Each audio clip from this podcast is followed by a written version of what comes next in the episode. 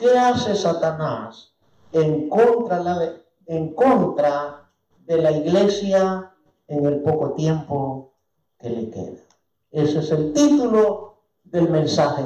¿Qué hace Satanás con la iglesia en el poco tiempo que le queda? Oigan.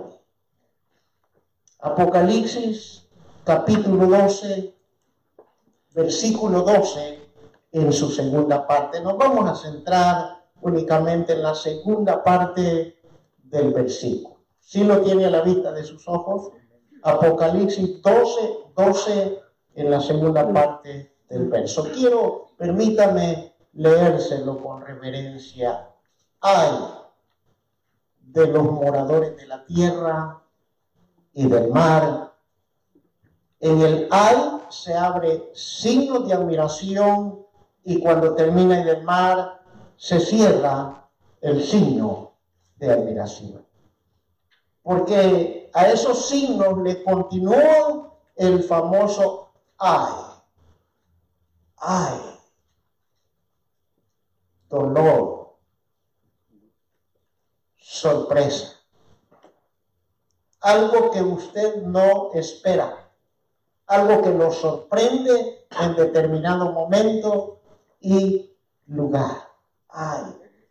Como por ejemplo un golpe que usted y yo no lo buscamos en esas partes más sensibles de nuestro cuerpo. ¿Qué es lo primero que expresamos? ¡Ay! Y nos queda aquel dolor agudo, pulsante, por unos minutos. Pero no nos escapamos de exclamar el ay. Si aquí en la tierra, queridos hermanos, nosotros reconocemos la impresión que nos causa algo inesperado y clamamos ese ay, cuánto más en los cielos cuando el Padre bendito dijo ay de los moradores de la tierra y del mar.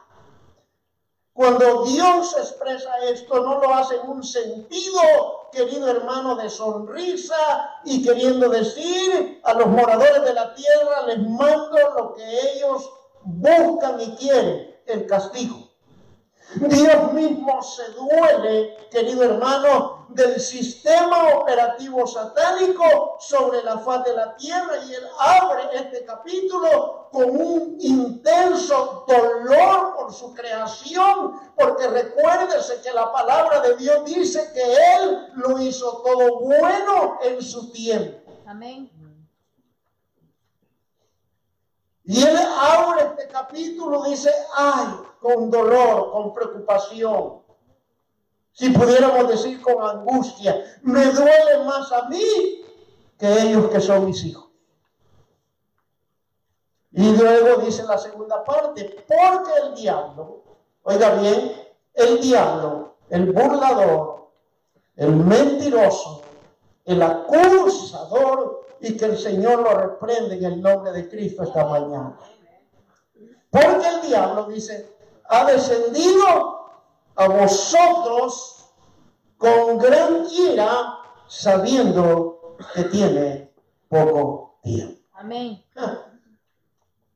Oiga el sentimiento, la característica, con gran ira, porque él sabe que le queda poco tiempo. Y que a la iglesia el Señor Jesucristo le da, ha dado la autoridad de aplastarle la cabeza. Hello. Ahora, significa, este hay, significa que la tierra, queridos hermanos, es el escenario en lo que Satanás se va a desenvolver con todo su gusto descargando su cólera sobre todo y aprovechando toda ocasión y toda oportunidad que la persona, que el ser humano le dé o la iglesia le dé. ¿Está comprendiendo? Significa que aquí es el escenario.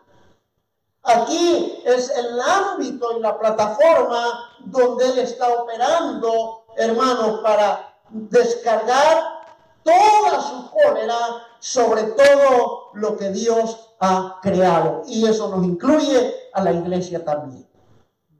Por eso es que en segunda de Tesalonicenses, capítulo 2, verso 7, dice, porque ya está en acción el misterio de la iniquidad. Esto significa que Él ya está trabajando. Desde hace siglos atrás, Él está trabajando en las mentes y en los corazones de toda la humanidad. Y nadie, querido hermano, se escapa de las tentaciones.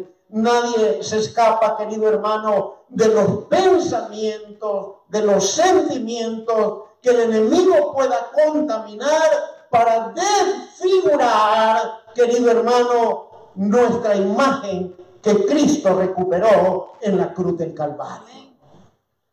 Nadie se escapa. Ahora, surge una pregunta, ¿quiénes son los más afectados? Indiscutiblemente los inconversos, los que rechazan la gracia de Dios, los que ignoran a plena conciencia la existencia y el poder de Dios que es capaz para salvar, para sanar, para levantar y para bautizar. Dice el apóstol Pedro, si el justo con dificultad se salva, ¿hacia dónde aparecerá el impío y el pecador? Oiga, nosotros que tenemos las herramientas adecuadas espirituales, hermanos, batallamos a diario, nos está costando a diario y dice el apóstol Pedro, si con dificultad llegamos a coronar la carrera de nuestra fe, ¿a dónde va a aparecer el impío y el pecador? Dos tipos de personas muy diferentes. Impío es una cosa y, el pecador es otra. El impío, querido hermano, la palabra impío quiere decir sin santidad. Y usted sabe que la Biblia dice que sin santidad nadie verá al Señor. El impío es aquel que ha recibido la gracia. El impío es aquel que ha recibido, querido hermano, el don del Espíritu. El impío es aquel que ha disfrutado, el que ha gozado, el que ha participado de los dones del Espíritu Santo, querido hermano, que por A o razón anda más cojo que otra cosa. Dicho de otra manera, es aquel que tiene un pie en, el Evangelio y un pie en el mundo. Aleluya. ¿Todavía está aquí? Sí, amén. Ese es el impío. Aquel querido hermano que va por una línea de los deleites temporales de este mundo. Aquel que todavía no ha podido alzar vuelo como las águilas, que todavía añora como la mujer de Lot, Sodoma y Gomorra. Y usted ya sabe lo que pasó. Ahora bien, los más afectados son los inconversos. Pero veamos, querido hermano, ¿qué es lo que hace Satanás en contra de la iglesia en estos tiempos presentes? Porque él ha descendido con gran ira porque sabe que le queda poco tiempo. Y hay miles de ejemplos que podríamos mencionar hoy, que es lo que usted y yo haríamos si sabemos que nos queda poco tiempo. Si se nos diera la noticia, querido hermano, que usted o yo vamos a fallecer dentro de cinco días, nos pondríamos a cuenta hasta con el más aférrimo enemigo. Iríamos y le pedíamos perdón. Haríamos un testamento. Repartiríamos lo que tenemos en casa, esto dárselo a fulano, esta sutana, esto a mengano, este al otro. Escribiríamos nuestra voluntad y ordenaríamos aquellas cosas, querido hermano, que nos ha costado años poder ordenar. Qué preciosa la oración que el Señor le dio a mi hermana para una oración de fortaleza, una oración de ánimo, una oración de administración. Yo personalmente fui tocado por el Espíritu a través de esa oración y más cuando ella habló las relaciones interfamiliares. que por una cosa mínima, querido hermano, hermanos, padres e hijos, entre esposos y pasan enojados largo tiempo y no hay un perdón, no hay un acercamiento, no hay una disponibilidad para arreglar esas pequeñas cosas. Que esas pequeñas cosas pueden llegar a contribuir si nosotros no apresuramos a quedarnos en el camino. Porque dice la Biblia que las pequeñas zorras echan a perder todo el viñedo. Entonces, querido hermano, ¿qué es lo que hace Satanás? en contra de la iglesia.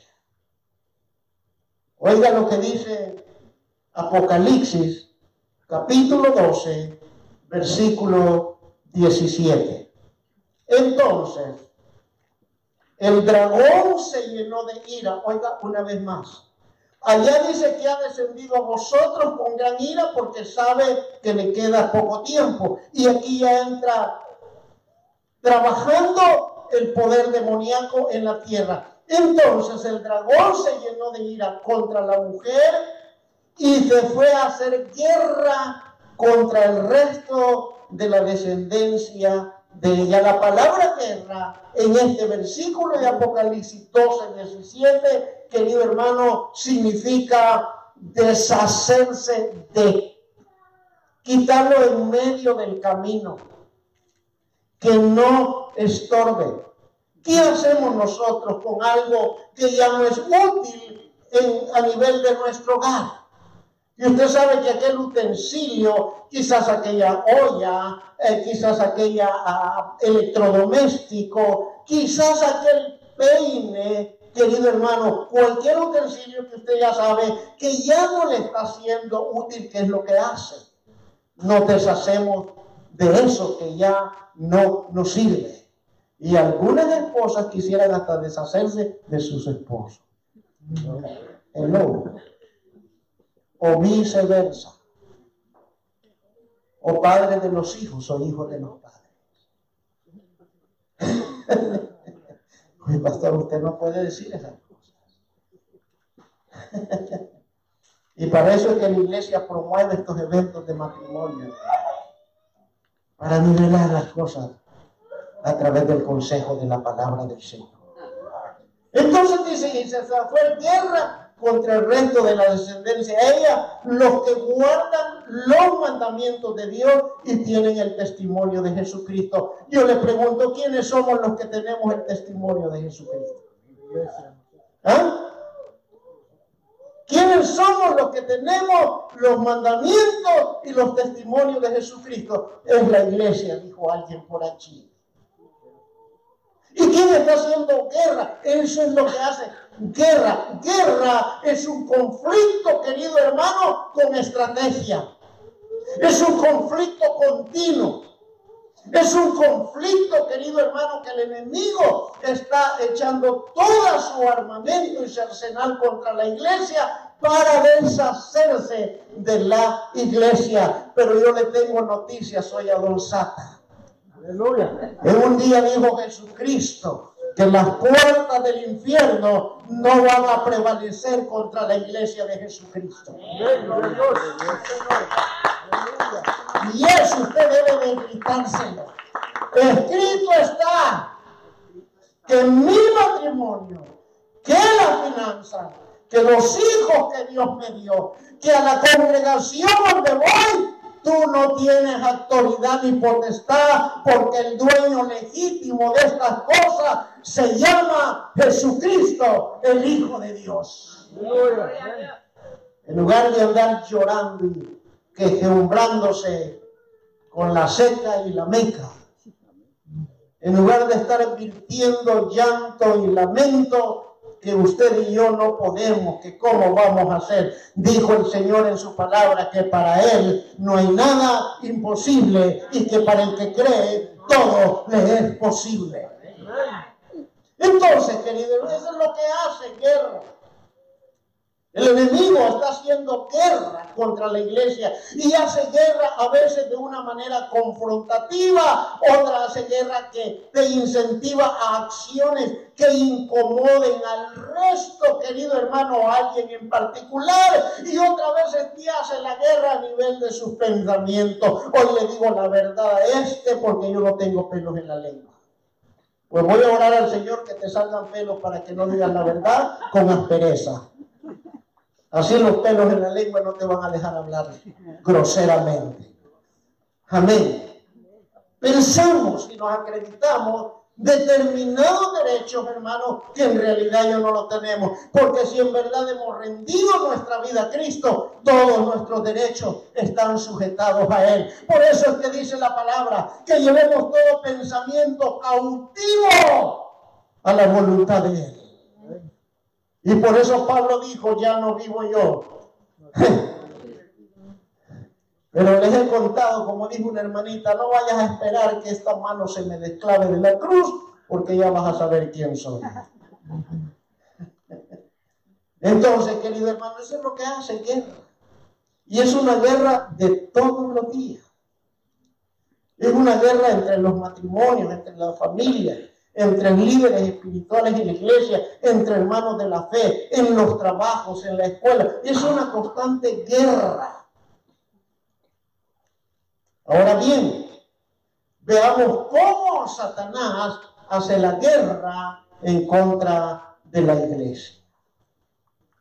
Dice, segundo epístola del apóstol San Pablo a los Corintios, en el capítulo 11, versículo 3. Pero temo que la serpiente con su astucia engañó a Eva, así vuestros sentidos sean extraviados de la verdadera fidelidad a Jesucristo. Usted, hermano, le puede poner muchos nombres porque ha dejado de congregarse como debe de ser. Usted le puede poner muchos nombres, querido hermano, porque no le gusta venir y compartir con los hermanos. Usted le puede poner muchos nombres. Pero ¿sabe qué? Esa es la estrategia del enemigo para mantenerlo alejado de la comunión de los santos. Amén y usted ni cuenta se da. O quizás lo sabe, ah, no, este, yo soy fuerte, yo ya sé, aquí hay uno y aquí ora, oro al Señor, pero dice la palabra que aquel que piensa que está firme, mire que no caiga.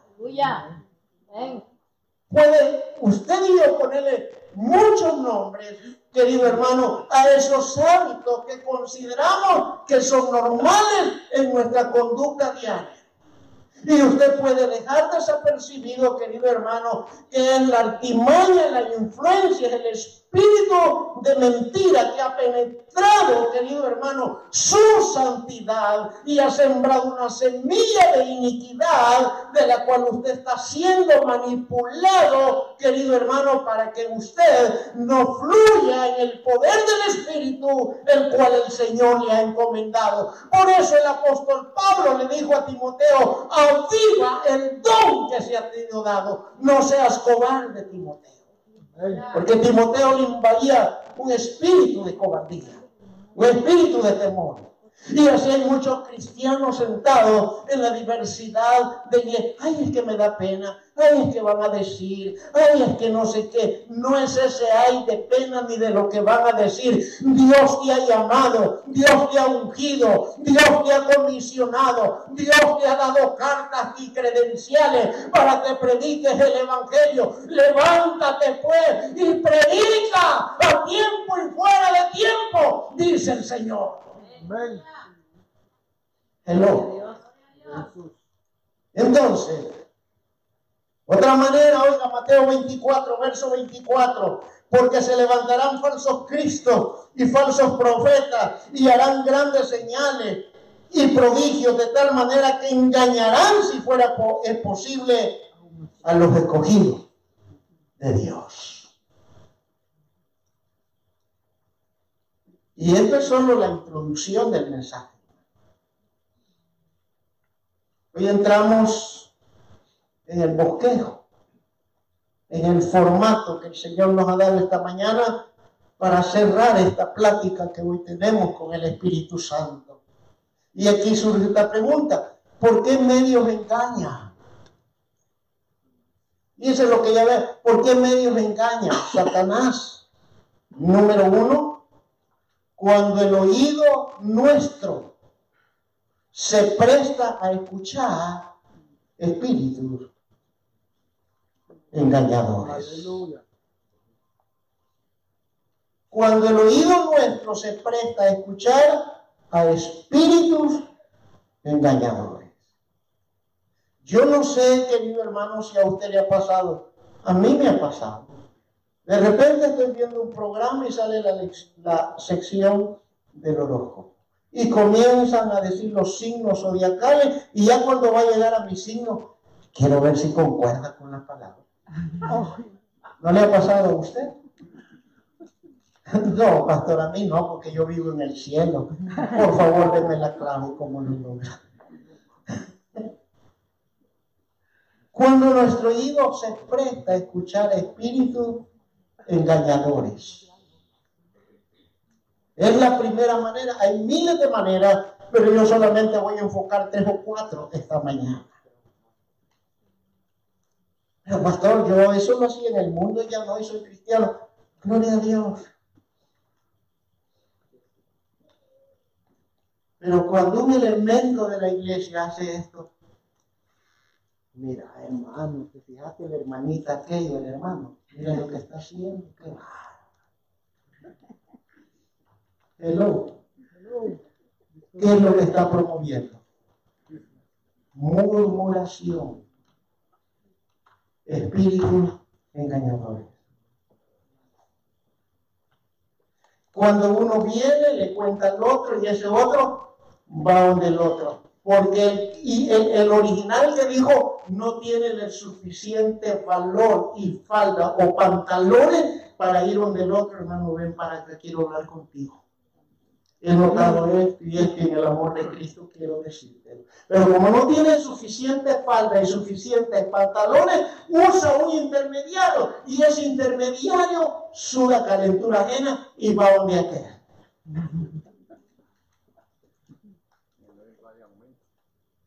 No hay aumento.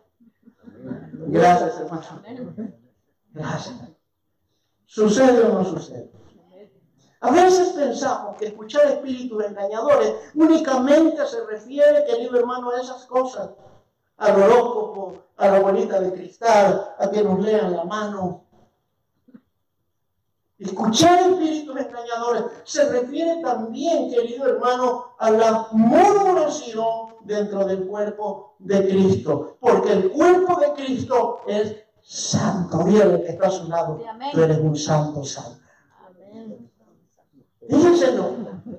No se lo cree. No se lo cree, ¿verdad? ¿Acaso no dice la Biblia que Él nos ha santificado?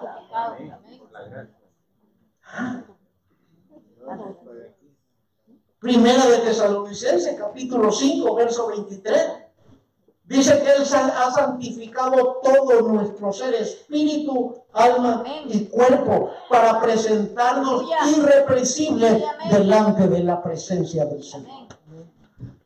La murmuración, querido hermano, es una evidencia que el espíritu de Jezabel está operando en el inicial que murmura. La crítica y la, y la murmuración son evidencias iniciales que el espíritu jezabélico está comenzando a trabajar en cierto grupo de una congregación. Y eso se conoce como manipulación. ¿A quién está escuchando el que murmuró inicialmente? ¿Será el Espíritu Santo? El que murmura, de donde viene la, la murmuración, ¿será que el Espíritu Santo le murmuró?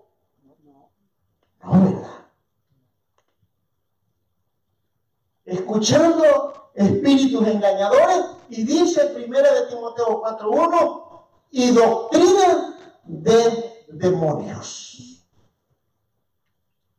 Esa es una de las primeras cosas, querido hermano, cómo el enemigo engaña, escuchando espíritus engañadores, pero dice, pero el espíritu, refiriéndose al Espíritu Santo, dice claramente, oiga, no nos queda ninguna duda, que en los postreros tiempos algunos apostatarán de la fe escuchando espíritus engañadores y doctrina de demonios.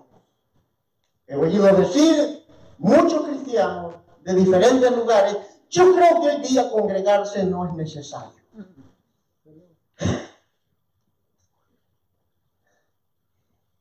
Ya no es necesario. Porque las iglesias solo reúnen a la gente para quitarle su dinero. ¿No he escuchado decir usted esas cosas?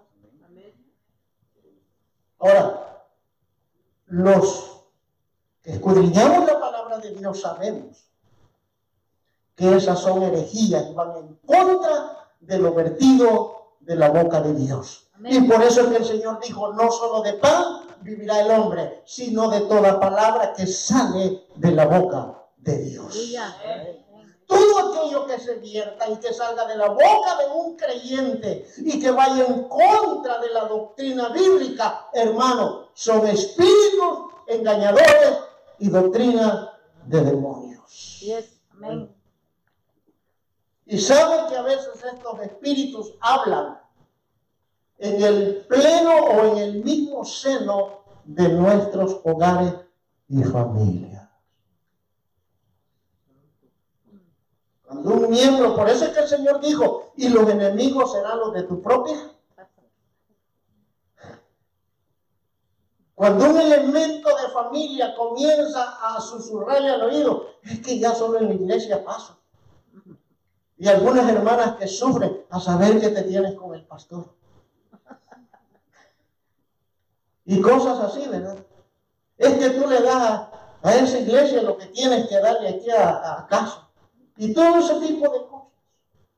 Y van minando la voluntad dispuesta de aquel creyente que se ha dedicado al Señor en espíritu, en alma y en cuerpo y con toda su cartera. La segunda cosa de cómo el enemigo engaña, despertando pasiones sensuales en hombres y mujeres. No solamente en hombres. También el enemigo despierta pasiones sensuales en las mujeres.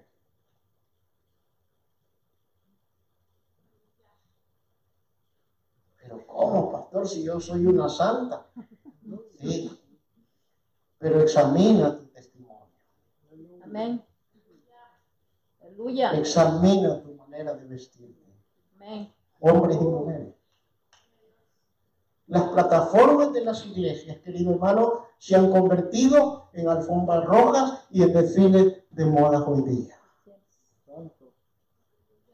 En la televisión, esos telepredicadores, hermano, yo he visto unos predicadores, el Señor, bueno, es cierto, la santidad se lleva dentro, pero se muestra por fuera.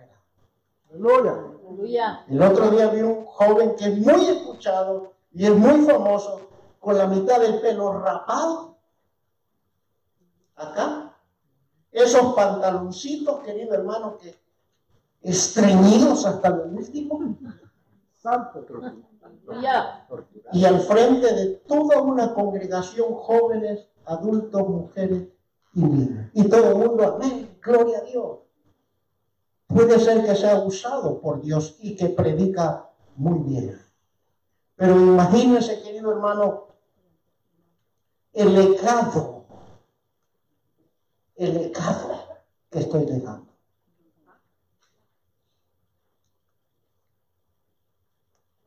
Por eso es que el hombre y la mujer en la iglesia debe de vestirse con decoro, decorosamente. La iglesia no es un desfile de modas. El lobo. Amén. La mujer y el hombre tienen que vestirse alineados, como está escrito en la santa y soberana palabra del Señor. Es el mundo que nos ha influenciado y ha entrado el espíritu del mundo en la diversidad de iglesia. Obviamente como iglesia no tratamos, querido hermano, de imponer un estilo único, pero sí Dios nos ha puesto para corregir. Pablo le dijo a Tito, te dejé en Creta para que corrigiese lo deficiente. Entonces, despertando pasiones sensuales, Mire lo que dice Job, capítulo 31, verso 9 y 12. Estamos hablando, hermano, por qué medios engañan. Ya hablamos qué es lo que hace en el poco tiempo que le queda. Ya hablamos que cómo lo hace y qué es lo que hace. Hoy estamos hablando de los medios. Número uno, escuchando espíritus engañadores. Número dos, despertando pasiones sensuales. Job capítulo 31, versículo 9 y versículo 12. Oiga lo que dice el verso 9. Si fue mi corazón engañado acerca de mujer, y si estuve acechando a la puerta de mi prójimo, verso 12, porque el juego que devoraría hasta el abadón, la palabra abadón en el original Hebreo quiere decir perecer, quiere decir perderse, quiere decir destruir y quiere decir morir. Porque fuego, porque fuego que devoraría hasta el lavadón y consumiría toda mi hacienda. Cuando la mente del cristiano que tiene la mente de Cristo se alinea con las pasiones engañosas, con las pasiones sensuales, querido hermano, no solamente va a recibir juicio de parte de Dios, sino que va a ser consumido toda la bendición que Dios le ha dado, porque ha abierto una puerta al enemigo para que destruya, incluso hasta que le pueda quitar la vida. Hay de aquellos hombres coscolinos. ¿Mm? Oiga bien, a lo que se expone y al riesgo que someten a toda la descendencia de la familia a quien dicen que tanto ama. Si de veras, querido hermano, como siervas y siervos del Señor, amamos a Dios, amemos a nuestras mujeres, las mujeres a los esposos y los maridos amen a sus hijos y corríjanlo. Ese es amor. La tercera cosa que Satanás hace en el poco tiempo que le quede engañando, querido hermano, es confiar en los éxitos terrenales. Job, capítulo 31, versículo 24 al 25 y versículo 27 al 28. Oiga lo que dice la palabra. Verso 24, Job 31. Si puse en el oro mi confianza, mi esperanza. Y dije al oro, mi confianza eres tú. Si me alegré de que mi riqueza se multiplicara y de que mi mano hallase mucho y mi corazón se engañó en secreto y mi boca besó mi mano, esto también sería maldad juzgada porque habría negado al Dios soberano. Hoy podemos entender lo que dijo Salomón, Señor, no me des mucho porque pueda ser que me olvide de ti, ni me des poco porque pueda ser que robe y blasfeme contra ti. Dame el pan de cada día. Cuando incrementamos en bienes de nuestra tierra y no sabemos enfocar la gratitud por la bendición recibida, querido hermano, podemos entrar en negar la existencia de Dios con nuestros actos y acciones. Y aquí entra la sustracción de diezmos y ofrendas. Hermanos, seamos honestos y sinceros, porque queda poco tiempo. Si en realidad estamos comprometidos con Dios, y hemos de vertir nuestra fe cristiana, tenemos que ser fieles también en el área de la finanza con Él. Amén. Porque podemos negar a Dios sustrayendo lo que está establecido en la palabra de Dios. Y queremos bendición para que sobre y abunde. ¿Cómo Dios, querido hermano, nos va a dar abundancia para que sobreabunde si estamos sustrayendo una llave espiritual que Él ha dejado en su palabra? Por eso es que Él dice, probadme ahora en esto.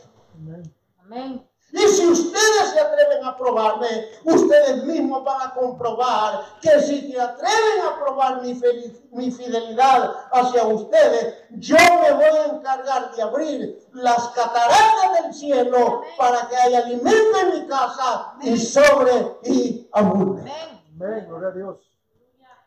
Esta iglesia, Dios la ha bendecido. Gloria a Dios. Y lo he bendecido porque Él nos dio una palabra desde que nació. Y te bendeciré para que sea de bendición. Querido hermano, esta pequeña iglesia, si usted le puede llamar pequeña, o los que no conocen le pueden llamar pequeña, esta iglesia pequeña está bendiciendo a cinco iglesias más con la despensa que nos dan cada semana. Sí, amén. Gloria a Jesús. Cinco pastores más. Ah, qué ingrato el pastor y yo vengo y no me dejó despensa. Venga temprano. Amén. Por ahí dicen que el que madruga, Dios le ayuda. Si usted no alcanzó despensa es porque de donde los que vienen tarde. O no le interesa. O puede ser que usted tenga el corazón, dice, no, Dios me ha bendecido tanto que yo la dejo para otro. Qué bueno eso. Pero esta iglesia, querido hermano, a Dios le ha placido bendecirla en abundancia. Amén. Pero esto no quiere decir que nosotros vamos a detener el cambio. Presentémonos delante de Dios en sacrificio vivo y aceptarlo a Él. Porque esa es nuestra dedicación a Él. No podemos detener en ningún momento y ningún pensamiento el caudal de bendición que ha abierto para esta congregación, querido Mi corazón arde, querido hermano, por abrir otra obra más y no puedo, no puedo, no, no puedo avanzar en esa área. Porque eso implica adquirir más compromisos de los que tenemos. Saben que hace tres años atrás, hermano, tengo muchos proyectos. Y uno de ellos, querido hermano, es cambiarle el piso al, al lobby, al área de los baños, a la cocina y a esta área, a este salón de comedor. Hacer una, una ducha, una shower que le llaman aquí, en uno de los baños. Pintar toda la iglesia por fuera Vamos a necesitar un equipo de hombres que vengan allí a, a, escarapelar lo que se ha agrietado y a echar coqui y a reparar, a preparar superficie. Pero eso necesita dinero. En la parte tecnológica necesitamos, hermano, cambiar todas las computadoras. Que, ¿Sabe que esas computadoras la iglesia no ha gastado ni un 5? Si usted no sabía, sépalo.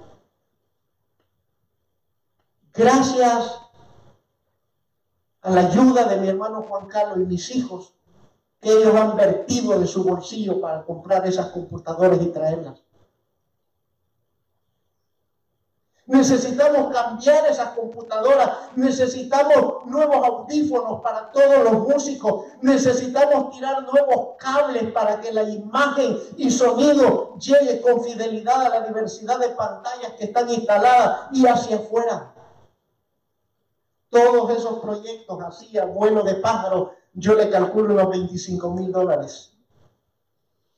Pero no puedo, porque estoy limitado en las finanzas. Si yo me dedico a eso, querido hermano,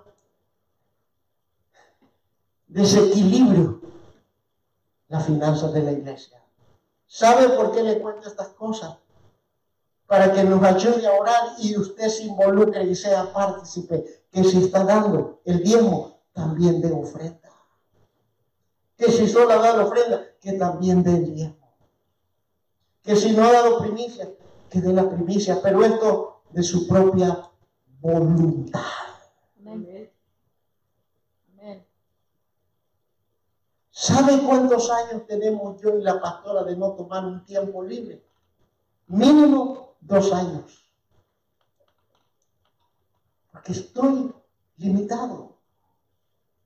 Recientemente un grupo de hermanas que yo no sé quiénes son, se levantaron y me entregaron una ofrenda, querido hermano, de 536 dólares. Y me dice el hermano pastor, para que usted y la pastora se tomen un tiempo, pero ¿sabe qué? Viene la temporada de impuestos. Y ese dinero me sirvió, porque lo puedo decir con toda libertad. Ya hice mi declaración y ya pagué mis impuestos. Pero no hay vacación.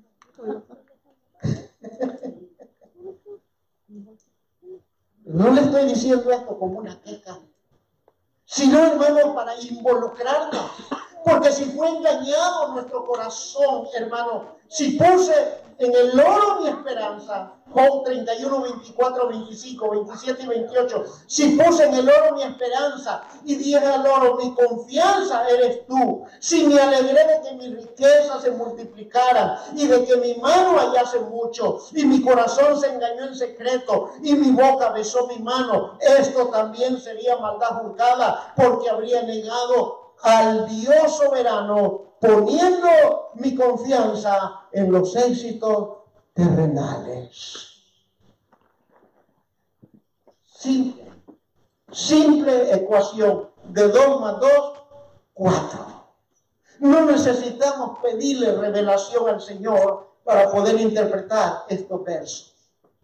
La cuarta cosa que hace Satanás para engañarnos es confiando en nuestros impulsos emocionales. Por ahí voy a decir lo que dice mi corazón. Lo que mi corazón me diga. Dice Jeremías, capítulo 17, versículo 9. La cuarta cosa es confiar en los impulsos emocionales. Jeremías 17, 9. Engañoso es el corazón más que todas las cosas. Y agrega el escritor, y perverso, ¿quién lo conocerá?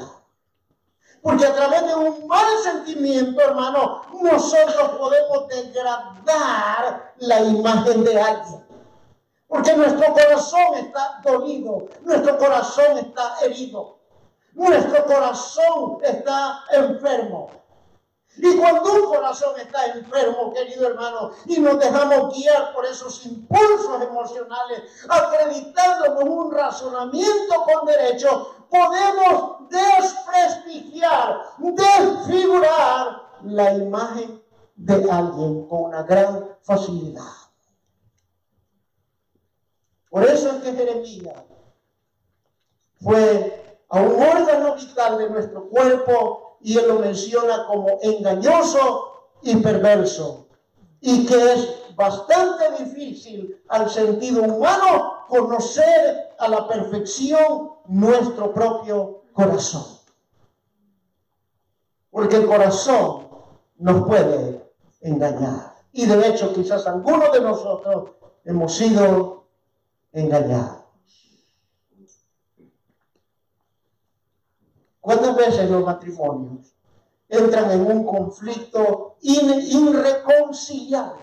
Porque han seguido los sentimientos de su corazón y han tomado medidas y decisiones que han considerado incorrectas cuando van en contra de la palabra del Señor. Si el Señor dijo y la mujer no se separe del marido, pero también dice, y si se separa, quédese sin casarse. Y el marido no abandone a la mujer.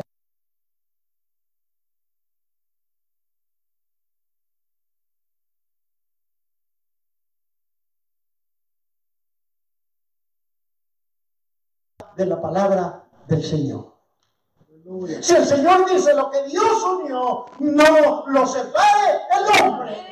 Y a veces creemos que es un tercero, pero muchas veces no es un tercero, son los mismos artífices que compusimos un día el matrimonio en el altar y que nos juramos fidelidad hasta que el otro la otra no se pare. No dice así, ¿verdad? Hasta que la muerte no se pare. La iglesia, no digo que nosotros, hablo en términos generales, ha olvidado principios fundamentales de la guerra espiritual. Y ha dejado de lado, querido hermano, que el enemigo ha apuntado todos sus misiles contra el cuerpo de Cristo, engañándola y aprovechando cada circunstancia y cada oportunidad que se tenga al alcance nuestro. Amén. Y usted y yo somos los, eh, los protagonistas de esta película. ¿Cuántas veces han venido sobre usted frente a frente con palabras groseras? Muchas veces. Y ese que ha venido contra usted es una persona en quien usted respeta y le tiene alta estima y amor. ¿De Cristo o amor filial? Porque es el esposo, la esposa. ¿Cuántos hijos le han dicho a su padre? Tú ya estás viejo. No eres de mierda. Tu consejo no me convence. ¿Cuántos padres le hemos dicho a nuestros hijos? Tú ya no tienes remedio, no tienes compostura. Si no te corriges, te vas a ir con el diablo.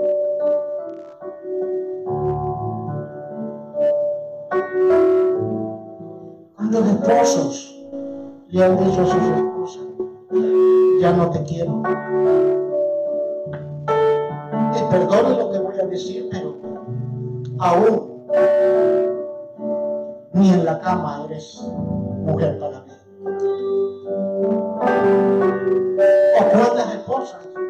Le han dicho cosas parecidas a los esposos? Y esposas que se han atrevido a decirle al esposo, es que si fueras como fulano, otra cosa fuera yo contigo.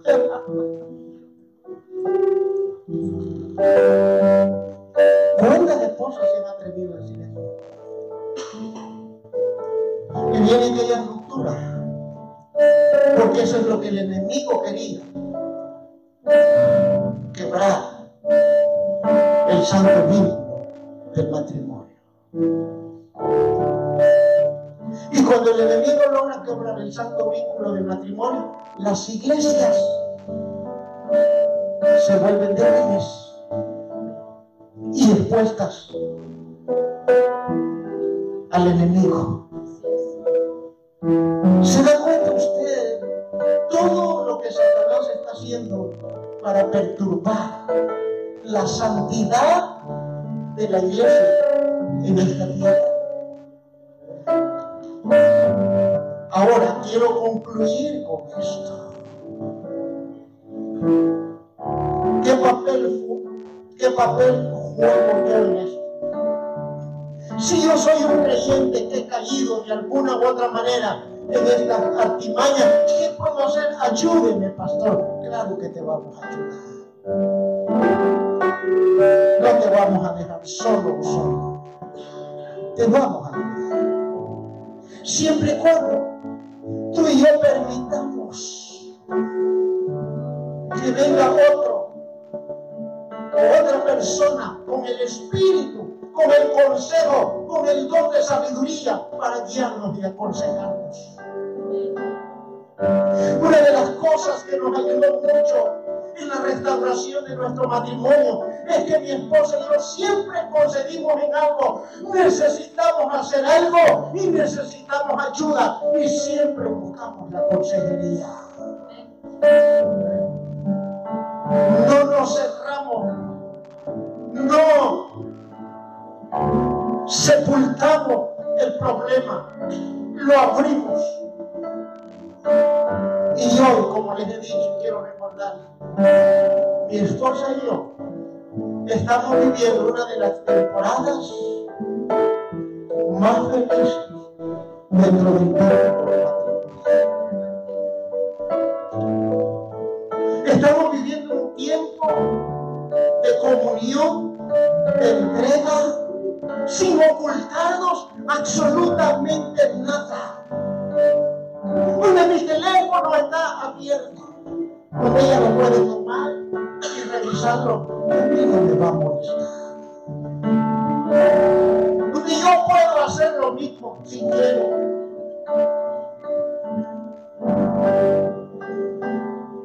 Donde por las noches, acostados, nos tomamos de la mano y comenzamos a orar al Dios Santísimo. Estamos tratando de impregnar en la mente y en el corazón de nuestros hijos lo que ellos han manchado en sus vidas matrimoniales. Que nuestros hijos nos han deshonrado en su relación matrimonial. Pero nosotros, en lugar de acusar y venir con el golpe, estamos tratando de restablecer esa comunión de Dios en ellos. Para que ellos sigan dando el.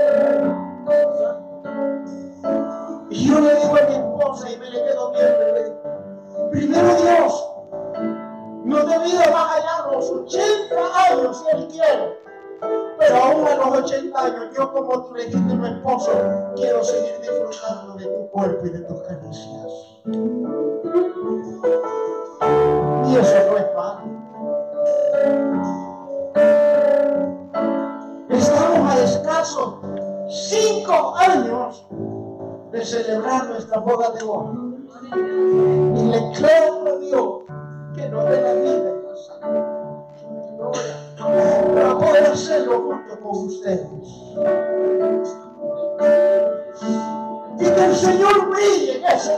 Día.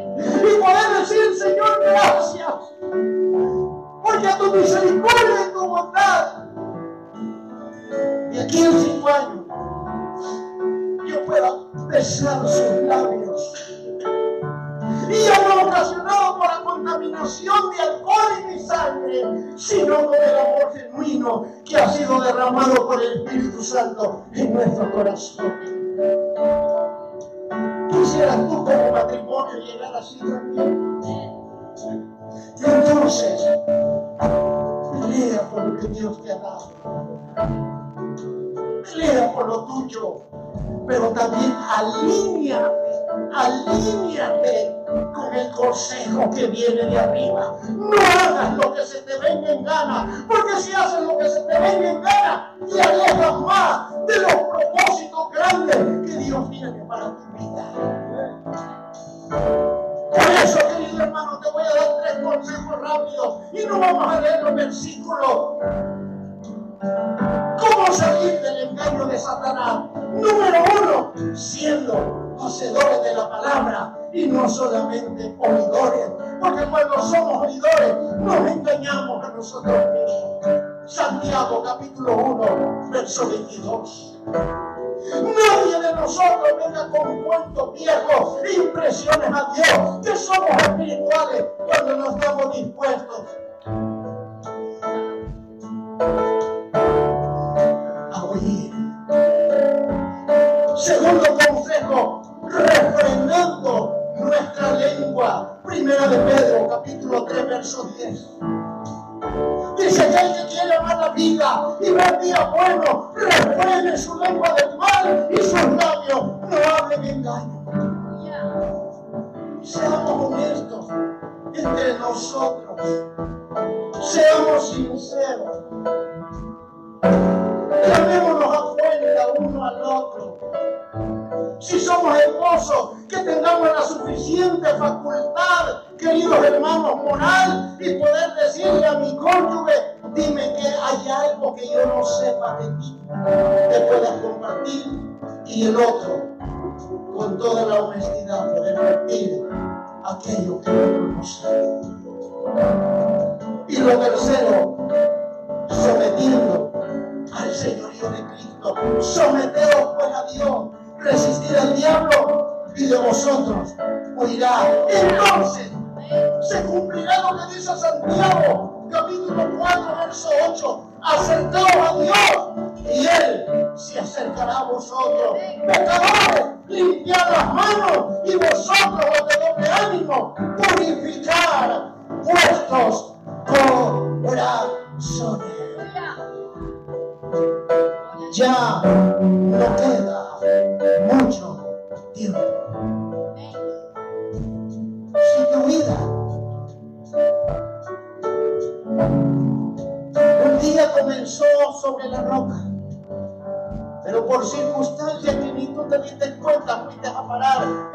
banco de arena. Y aquel río caudaloso, sucio, viene por turbulento río.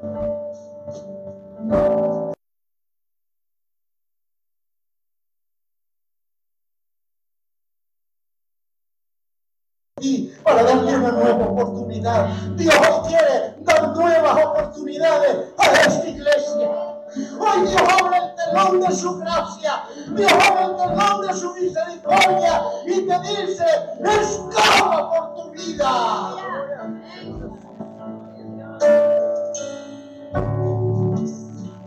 Si tú has estado, como decimos en mi tierra, entre Jamagua y Elote, es un dicho campesino. Y se refiere, querido hermano, cuando el elote está siendo formado, pero no está formado. Todavía no es elote. Y está en ese proceso. Hay otro dicho que decimos, este no es ni chicha ni nada. La chicha en nuestro país es una bebida indígena embriagante que la hacen de maíz y una mezcla de frutas. Y cuando eso se fermenta, despide el alcohol natural y hasta bebe por sí sola. Y que al tomar demasiado, embriaga. Y le dice ese dicho, este no es chicha ni limonada, no es ni una cosa ni la otra. Si la vida de iglesia alguno de ustedes o yo en algún momento nos hemos encontrado ahí, Dios dice, aquí estoy para renovarte. Aquí estoy para despertar tu sueño. Aquí estoy para despertar el, el ministerio que te da. Aquí estoy para ungirte. Estoy preso. Aquí estoy. ¿Quieres ponerte en pie? Gloria a Dios. ¿Quién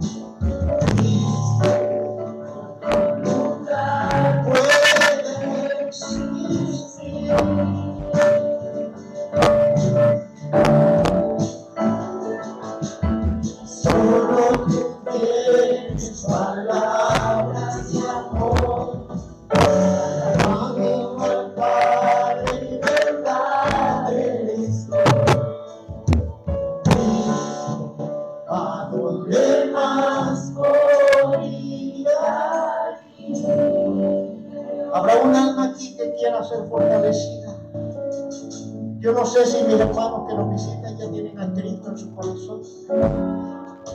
Gloria a Dios, te bendigo y la joven también. Qué hermoso es el Señor. Habrá alguien que esta mañana quiera ser fortalecido. Ahí donde está.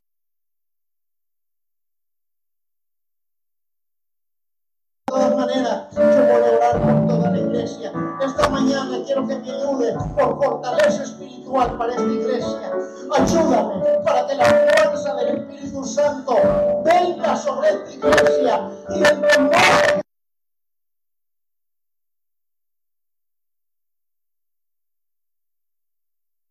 principio de la sabiduría es el temor a ti.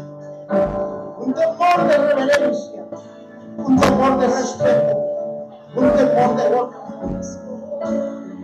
Que la fuerza del Espíritu no venga como la fuerza del búfalo a honrarte, a respetarte, para caminar dedicados a ti, Señor, no poniéndonos metas, sino acariciando de nuestra vida. Hemos cometido pecados, Señor, perdona tu casa, perdona tu pueblo y ten misericordia de nosotros. Ayúdanos. No queremos ser insensatos y aparecer como aquellas cinco vírgenes imprudentes, Señor, y como aquel siervo que enterró su talento. Ayúdanos, Señor, a vivir bajo la alianza del Espíritu y a morir a los deseos carnales. Muéstranos por las mañanas tu misericordia y el camino por donde debemos de andar y ayúdanos a acatar tu soberana voluntad. Señor, oro en el nombre de Jesús y en el poder de tu palabra, que esta congregación hoy es fortalecida por el Espíritu Santo. Hoy es fortalecida, hoy recibe nueva fuerza, querida iglesia. Recibe una unción fresca. Recibe del Espíritu Santo sanidad para tus heridas. Porque Él te dice, esfuérzate y sé valiente. No temas ni desmayes, porque así como estuve con Moisés, estaré en esta iglesia hasta que yo vuelva a venir. Sé valiente y enfrenta la batalla en el Espíritu. Yo quiero recordarte algo por la palabra, que no es nuestra guerra, sino es la de Dios. Levanta murallas de salvación a favor de tus hijos, a favor de tu casa. Te voy a pedir que ores un segundito a favor de los tuyos. Señor, oramos por nuestros hijos. Oramos por nuestros nietos, por nuestras descendencias. Hoy te bendecimos y ayúdanos a correr esta carrera que tenemos. Amén.